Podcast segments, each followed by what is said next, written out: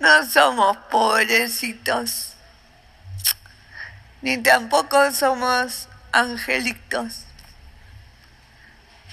No somos especiales. Especiales son las pizzas.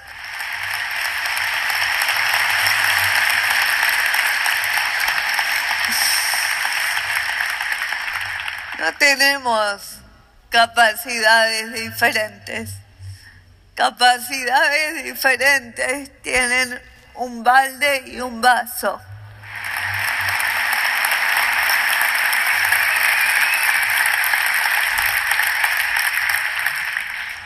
Somos personas con discapacidad.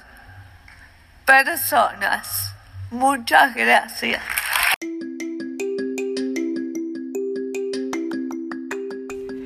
Hola, ¿estás en Habla? Un podcast hecho por ti, hecho por mí, hecho por todos. Bienvenido a este cuarto capítulo corto de esta segunda temporada. Al día de hoy ya nos escuchan en 35 países. Muchísimas gracias. Recuerda seguirnos en nuestras redes sociales. Nos encuentras en Facebook como Habla H mayúscula guion bajo ME y en Twitter y en Instagram como habla H minúscula doble A al final guion bajo ME. Te dejamos con este capítulo alusivo al Día Internacional de las Personas con Discapacidad, que se celebra todos los años el 3 de diciembre.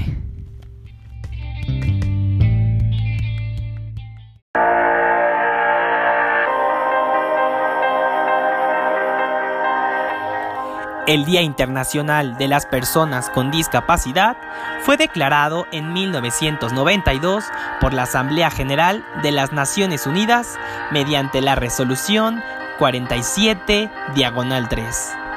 El objetivo es promover los derechos y el bienestar de las personas con discapacidades en todos los ámbitos de la sociedad y el desarrollo, así como concienciar sobre su situación en todos los aspectos de la vida, política, social, económica y cultural.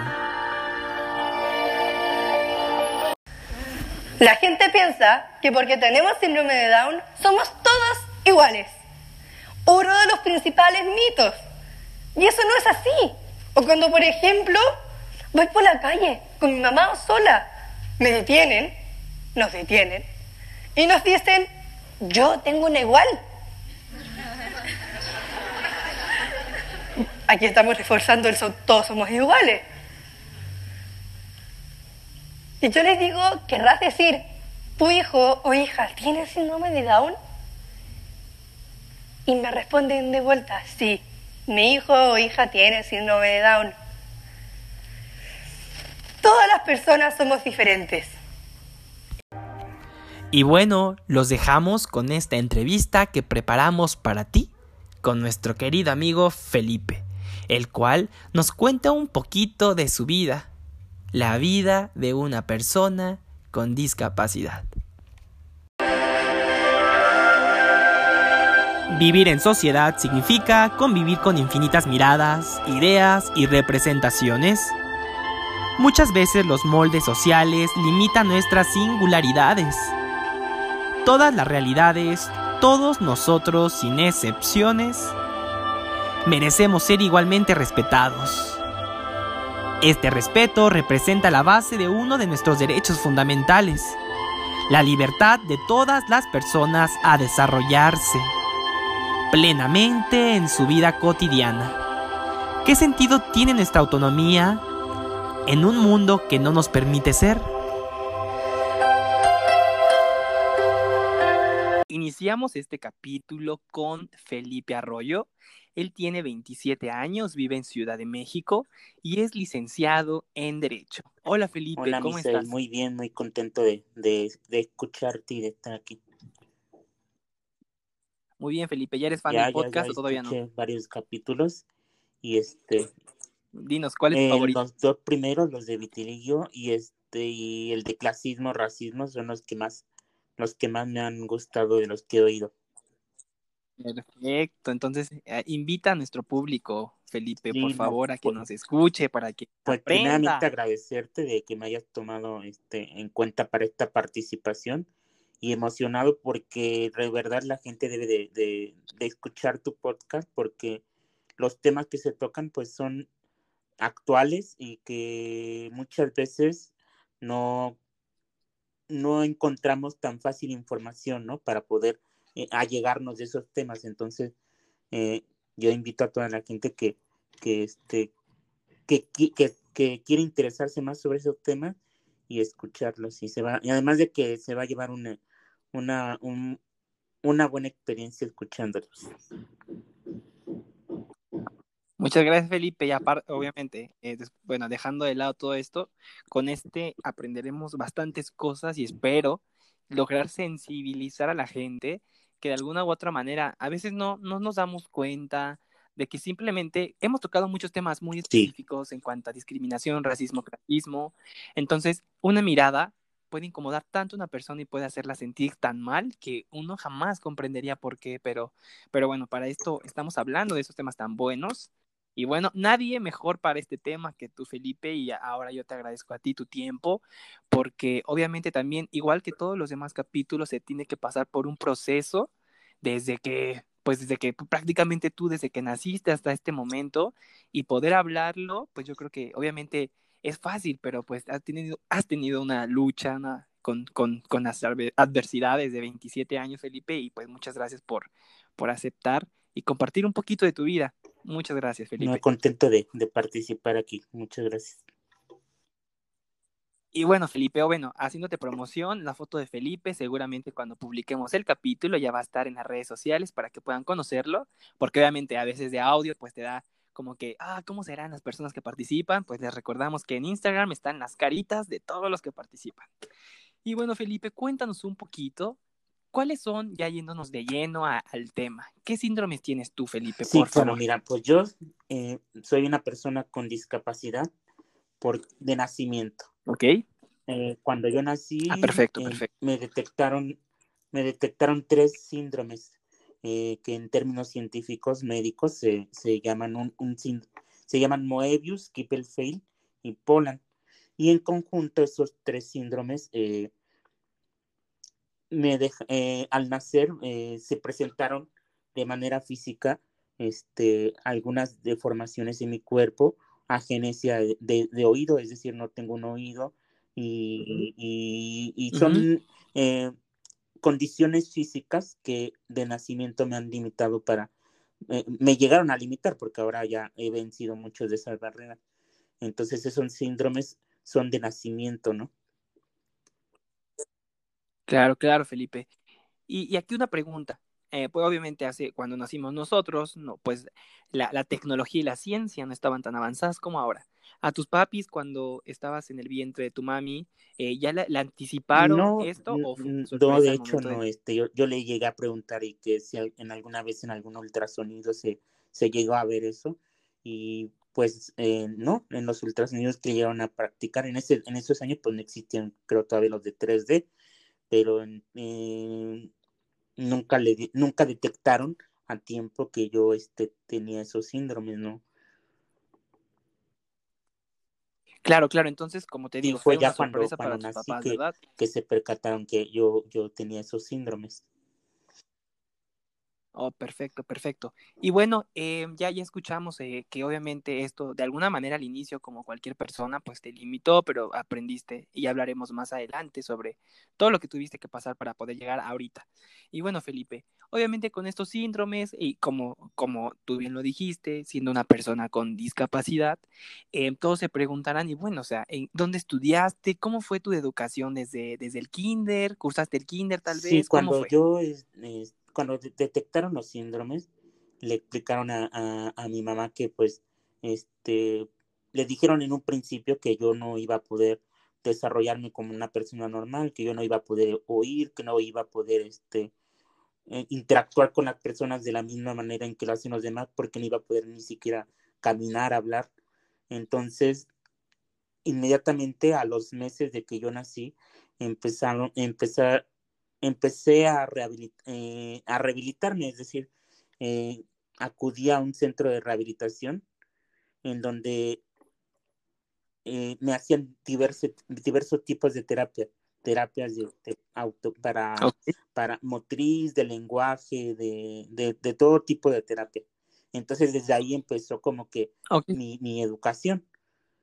Eh, a partir de cuando, cuando fueron avanzando las terapias y que fui evolucionando, este, yo inicié normalmente en el preescolar, de, de, manera normal. Ajá. Este, de hecho, una recomendación que, que, que mi terapeuta este, le dijo a mis padres es que, que tenía yo que, que, que, no era necesario que me metieran en una escuela de, este, de especial, ¿no? Porque hay escuelas especializadas para la atención con personas con discapacidad, que, pero que sí era recomendable que, que me inscribieran en una escuela particular, porque pues es de todo sabido que, que la escuela pública eh, le falta mucho, carece mucho de información para poder atender a, estos grupos ¿no? de personas con discapacidad. Ok, sí, sí, tienes toda, toda la razón. Entonces, prácticamente el, único cambio no, no, fue como tal educación especial, porque obviamente tu, tus síndromes no te impiden comprender, ¿no? Ni entender absolutamente nada. En esa parte todo, perfecto. Entonces, simplemente, ajá, para mayor atención, te inscribieron en una escuela particular. Así y es. Listo. Y y bueno, y, y bueno, dime, dime, dime, dime, Bueno, te, te, quería preguntar que en ese tiempo, eh, ¿cómo fue tu relación con tus amigos? ¿Tuviste muchos amigos? ¿Alguna vez los niños te llegaron a, a discriminar por alguna razón? ¿O cómo fue más o menos tu pues, primaria? Toda mi infancia, todo lo que fue primaria y parte de, de y toda mi secundaria, este, fue, fue una etapa muy, pues muy buena para mí. Afortunadamente el entorno en el que me desarrollé tanto de casa como, como el entorno escolar. Eh, fue un entorno este, pues de mucha ayuda, de mucha comprensión, de mucha empatía y de verdad que no, yo no recuerdo haber eh, recibido un trato de discriminación en eso, en ese, en estas etapas de mi vida. Eh, sino, todo, sino todo lo contrario, la verdad. mis maestros, mis compañeros y sobre todo también el apoyo y de, de, mi familia, ¿no? La confianza que me dieron este, me ayudó a, a, pues a vivir esa etapa con plenitud. Pero fue más adelante cuando empecé a, a, a descubrir que había discriminación, o cuando empecé a vivirla como tal. Perfecto, entonces, eh, rescatando esta parte, todas las personas que conociste primaria y secundaria te trataban en un ambiente sano y simplemente con Como normalidad, sin hacerte ver a ti eres una persona normal simplemente, pues, eh, pues, este, pues tenemos que, que hablar con, con mucha claridad y qué bueno que te trataron muy bien, la verdad, o sea, eso me sorprende mucho porque a veces muchos podremos pensar que en la primaria es cuando más se sufre, ¿no? Porque a veces suelen los niños ser un poco más, no, no groseros, pero como más, eh, pues sí, discriminadores porque igual no saben lo que están haciendo y pasa mucho en las primarias en cualquier tipo de educación. Uno pensaría, en lo que vamos a hablar ahorita, que ya cuando vas en el CCH, bueno, educación media superior, pues ya todo el conocimiento que tienes de la primaria, de respetar a las personas, pues pensarías que ya no pasaban estas, estas cosas. Pero bueno, Felipe, yéndonos a, la parte negativa y triste que habíamos hablado anteriormente, Felipe, te lo repito, ¿cuál fue la, peor etapa como, como estudiante de tu vida? yo, yo ingresé a la Universidad Nacional Autónoma de México en, a nivel bachillerato en el Colegio de Ciencias y Humanidades Plantel Oriente. Y pues cuando antes de entrar yo a la UNAM y cuando empezaba, empezaba yo a este, pues a ser universitario, pues yo tenía un concepto muy, muy, muy bonito de la universidad, ¿no? Como tal, y de que todo el mundo me decía pues que era la, la máxima, la máxima casa de estudios, pero pues desgraciadamente ahí fue donde conocí lo que es la discriminación de parte tanto de los profesores como, como de mis propios compañeros. Entonces sí fue una etapa muy difícil porque la discriminación que viví fue evidentemente por, por, mi, por mis discapacidades, por mis limitaciones.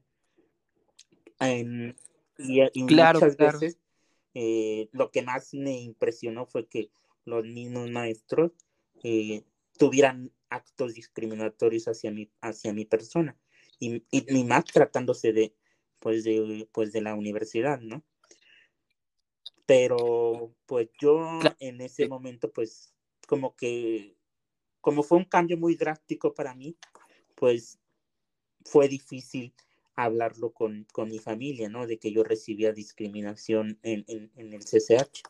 Entonces, este, pues así me a, afronté por mí mismo todos los obstáculos que... Calladito. Que, sí, que callé muchas cosas, ¿no? Ya, ya hasta que terminé, pues fue cuando lo pude hablar con mi familia, ¿no? Y, era, y me dijeron, bueno, pero ¿por qué no nos lo dijiste en su momento, ¿no? Pero yo creo que fue por, por miedo, por, por no querer, este...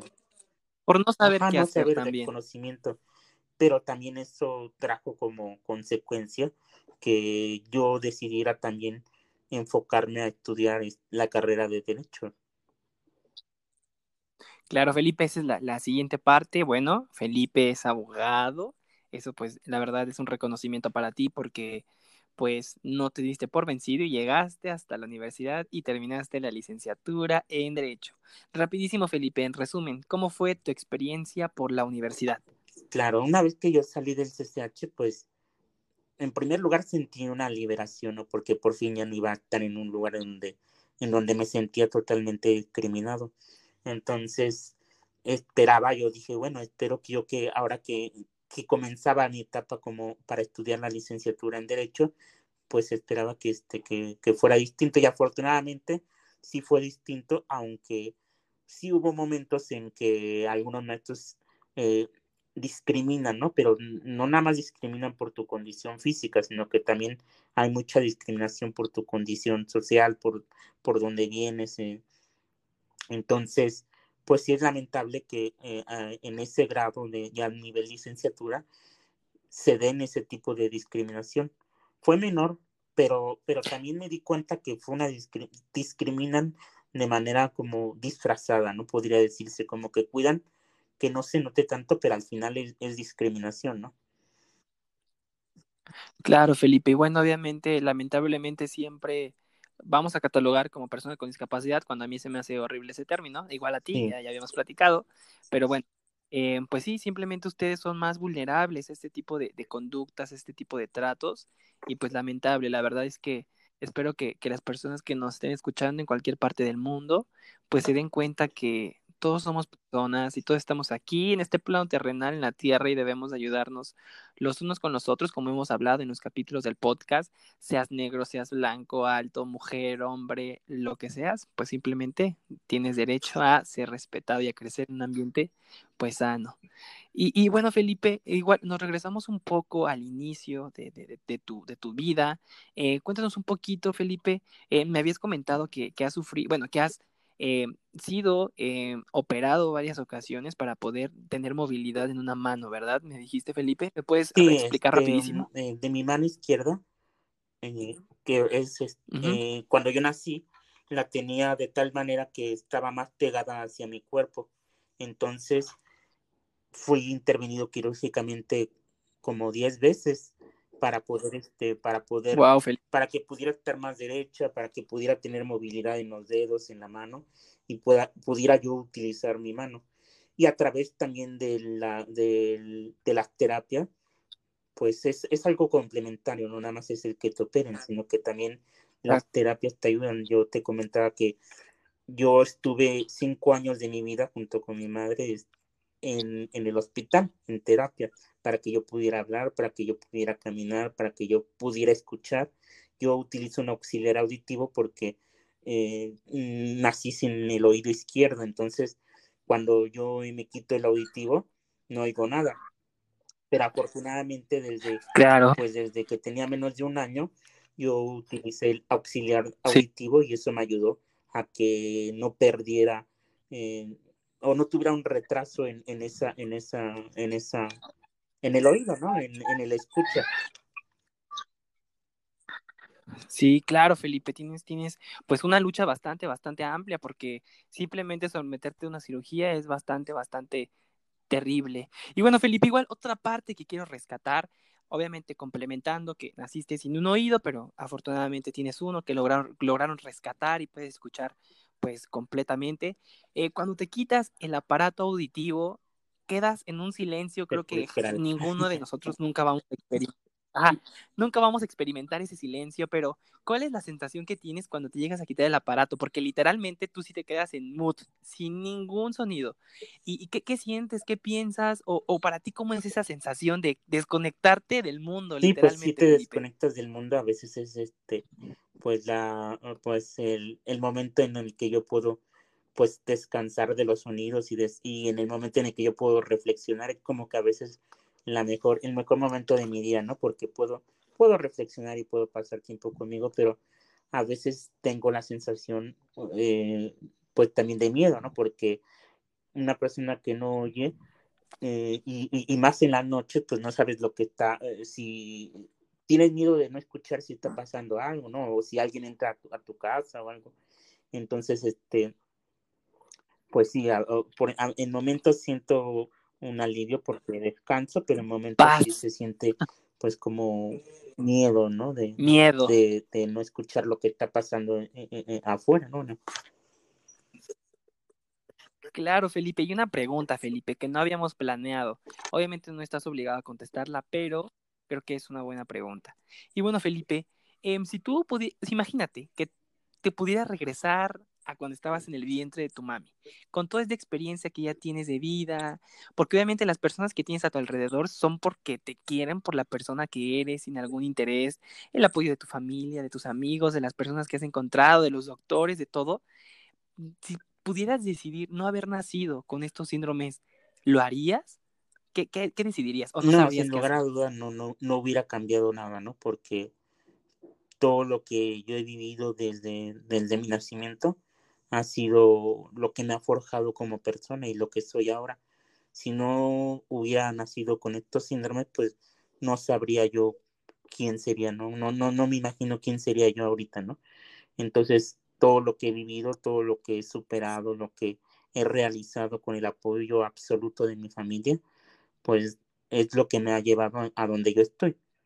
Todo es un proceso en el que claro, vas aprendiendo, en el que vas... Eh, sal, eh, re, eh, vas saltando los obstáculos que se te presentan y te van formando este, como persona. Entonces no cambiaría absolutamente. Claro, Felipe, esta respuesta de... O sea, a mí me estremeció la piel, te lo juro. Creo que, que me tocó mucho porque obviamente cualquier persona diría, no, yo nacería, entre comillas, sin nada, ¿no? Normal. Pero bueno, Felipe, aquí creo que nos estás dando una lección para todos los que te estamos escuchando, que simplemente volverías a nacer como eres ahorita, porque obviamente no serías Felipe, sino síndromes y como la vida, el destino, Dios te mandaron sí, a la vida. Totalmente de acuerdo. Y, y bueno, Felipe, rapidísimo, ¿cuáles son las personas más importantes en tu vida? La persona más importante de mi vida, mi familia, mis padres y mi hermana. Y, y toda mi familia, yo creo que no podría hacer al lado a, a, ninguna persona de las que me han apoyado desde pues desde mi nacimiento, ¿no? No, no, no la podría, porque al final mis padres también recibieron apoyo de, pues de, de sus hermanos, o sea, de mis tíos y de, o sea, toda mi familia me, me brindó apoyo desde, desde nacimiento. Y yo creo que eso, eso pues es lo, lo más bonito de esto, ¿no? Porque yo creo que si no hubiera tenido el apoyo de mis padres y si mis padres no hubieran tenido la conciencia de, de que bueno, ya nació así y, y, pues ya ni modo, ya, ya lo dejo así y ya no lo llevo al hospital y pues, lo dejo a su suerte, ¿no? Yo creo que al contrario, claro. sacaron el ímpetu y la fuerza para, para sacarme adelante y también este todo lo, junto con los doctores y, y los eh, todo fue una cadena de sucesos y este y, y yo creo que todos son importantes. Claro, Felipe. Y bueno, otra pregunta más. Con tu experiencia de vida, ¿crees que eh, el Estado mexicano eh, y en general todas las personas estamos preparados para poder eh, acercarnos a, a, personas, aunque ya te dije, no nos gusta este término, pero pues es el que, el que hay, para a las, a las personas con discapacidad? ¿Crees que eh, tanto instituciones de gobierno, porque obviamente tú has ido un montón de veces a muchos lugares y obviamente a veces piensan que necesitas un tipo de atención especial, ¿no te ha pasado? Que, que a veces por tener estas discapacidades, bueno, estos síndromes, tal vez no sé si te ha pasado que llegas a un lugar y te quieren atender de una manera especial sin necesitarlo, ¿te ha sí, pasado? Bueno, primeramente también yo no coincido con el término de persona con discapacidad. Pero pues pero así está en la ley, ¿no? Y, y, muchas veces pues podría uno este caer en un delito, ¿no? pero en, en, realidad el mismo término discapacidad trae este consigo el término de persona, entonces es hasta redundante decir persona con discapacidad. Pero bueno, y efectivamente, no nada más el Estado mexicano tiene que trabajar mucho en ese tema, sino también la sociedad civil, ¿no? La sociedad civil tiene que concientizarse y mm, informarse más sobre, sobre, la, eh, sobre las discapacidades de las personas, ¿no? Entender más sobre claro, Felipe. Y, efectivamente, a veces, este, más que un trato especial por, por, por mis discapacidades, en las instituciones no lo veo yo así, sino más bien como, como que al contrario, eh, dudan de tu, de tu capacidad, creen que tienes límites para, para desarrollarte o para hacer las cosas, ¿no? Y, y, y, no te permiten y no confían en ti y eso es lo que limitan a, a, uno que quiera hacer las cosas, ¿no? Claro, Felipe. Y bueno, eh, hablando un poquito ya de este ambiente, vámonos al ambiente laboral, Felipe. Igual, si quieres decir dónde trabajas, dilo, si no, no, para no tener problemas. Pero tú, tú, tú, ¿qué le dirías a las personas de tu trabajo? Porque ya habíamos comentado en, en, una plática que tuvimos tú y yo antes sobre que a veces la gente te limita sin ni siquiera tú, o sea, tú tienes toda la capacidad del mundo y las ganas de hacerlo y de desempeñar cualquier trabajo. Vámonos a esta especificación como una persona normal, que está mal dicho, pero bueno, para que la mayoría de las personas nos entiendan, eh, ¿qué le dirías a esas personas que tal vez tienen sus trabajos a compañeros, volvemos a decir, no nos gusta decir esta palabra, pero bueno, personas con discapacidad, sobre su, sobre que pueden hacer cualquier cosa, literalmente creo que si nada los detuvo en el trabajo, pues menos, ¿no? Porque ya han pasado tantas cosas que bueno, creo que el único límite para todas las personas somos nosotros mismos. Pero ¿qué le dirías a estas personas que conviven en un ambiente laboral y que a veces desconfían de darle un puesto más alto a Felipe, ¿no? Por sus síndromes, que tal vez no lo vaya a hacer bien, pero pues, pues es mentira, Felipe. ¿Qué nos pues podrías decir sobre eso? No nada más eh, la discriminación se vive en la etapa escolar, ¿no? También se vive en la, en la etapa laboral. Muchas veces este, te limitan en el, en el, en, yo como servidor público trabajo en una institución, este, pues de aquí de la Ciudad de México, y este, y no nada más soy yo una persona, bueno, una persona con discapacidad dentro de esa institución pública, sino que somos muchos, pero platicando entre, entre nosotros hemos, nos hemos dado cuenta y todos llegamos a la misma conclusión de que no nos permiten desarrollarnos más, es decir, como que dudan de que nosotros podamos eh, tener un puesto con mayores responsabilidades por, por el simple hecho de, de, tener discapacidades, porque y, porque yo le he platicado así con, con varios que, que, que, también tienen este alguna discapacidad y que trabajan en el mismo lugar donde yo trabajo y este y sí, y sí, todos coincidimos totalmente en eso. O sea, es, real que se vive también la discriminación en, en, el ámbito laboral. Y es muy triste porque, pues efectivamente nosotros podemos y también tenemos el derecho de desarrollar lo que nosotros estudiamos, ¿no? Porque para eso estudiamos y para eso eh, estamos trabajando en donde estamos, ¿no? Pero sí falta que, que, que las personas que dirigen esas instituciones puedan eh, concientizarse más sobre el asunto o, o, quizá no lo sepan, ¿no? No, no sé qué es lo que, lo que pase o, que, o, por qué ponen esos límites. Claro, Felipe, aquí súper importante, así que todas las personas que tengan alguna persona laborando, pues no hay límites y pues literalmente no hay límites, o sea, es que no hay otra palabra, solo decir que no hay límites para poder desarrollar las cosas. Y bueno, Felipe, para cerrar, eh, tu, tu, valiosa participación, algún mensaje que le quieras dar a las personas que te escuchan, englobando un poco la no discriminación, la inclusión, el respeto a las demás personas. Eh, ¿Qué nos podrías decir, Felipe? Así un mensaje bien, bien padre. Pues yo invitaría primeramente a, la, a todas las personas que nos están escuchando y que tienen familiares con discapacidad, que no los limiten, porque a veces, muchas veces, eh, la misma familia eh, limita a las personas, a, sus mismas familias con discapacidad. Entonces, no, o sea, no, no, no, deben de limitarlos, sino a todo lo contrario, deben de confiar en ellos, deben de, de darles las oportunidades de crecimiento, de apoyarlos, de motivarlos. Y, y eso es un, un, gran este, empuje para todos, para todos los que vivimos en estas circunstancias. Y a las personas que tienen alguna discapacidad, pues decirles que, que sigan sus sueños, que sigan sus proyectos de vida y que no, no dejen de hacer lo que les gusta por el simple hecho de que alguien quiera limitarnos. Yo creo que ese es el mensaje principal, ¿no? Claro, Felipe, espero tenerte más veces en habla en este proyecto, en algunos lives en Facebook, tal vez algunos en vivos en Instagram, porque hay que seguir compartiendo estos mensajes porque seguramente a más de una persona que nos va a escuchar lo va a animar, le van a dar ganas de hacer sus cosas, de no detenerse y saber que hay más personas que han superado retos más importantes como lo que tú has pasado para poder estar aquí, ¿no? Y obviamente todos ustedes son los verdaderos influencers del milenio porque han hecho tantas cosas para poder salir adelante y no solo babosadas en internet como lo hace toda la gente que la gente sigue, ¿no? Que no tiene sentido.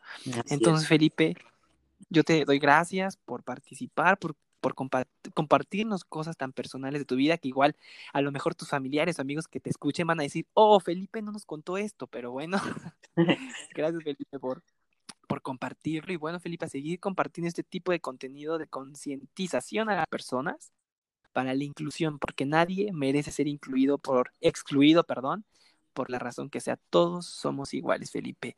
Y bueno, Felipe, muchísimas gracias y terminamos este capítulo. Muchas gracias a ti. ¿Cómo podemos apropiarnos de los espacios e impregnar de identidad a nuestra ciudad si el derecho a acceder es invisible? Si nuestras actividades, proyectos, nuestra vida cotidiana no encaja en el diseño de la ciudad en la que vivimos? Cada vez que construimos un espacio no accesible, estamos restringiendo el derecho a la libre circulación de los demás, el derecho a la libertad, a la comunicación y a la autonomía. En diferentes ocasiones, en distintas situaciones, las personas con discapacidad encuentran diversos obstáculos que les impiden circular por las calles de su barrio, ingresar a algunos edificios, trasladarse de un punto a otro de la ciudad por el medio de transporte público e incluso acceder a información necesaria en una terminal de ómnibus en cada caso, estamos negando el derecho al desarrollo de quienes también son parte de nuestra sociedad.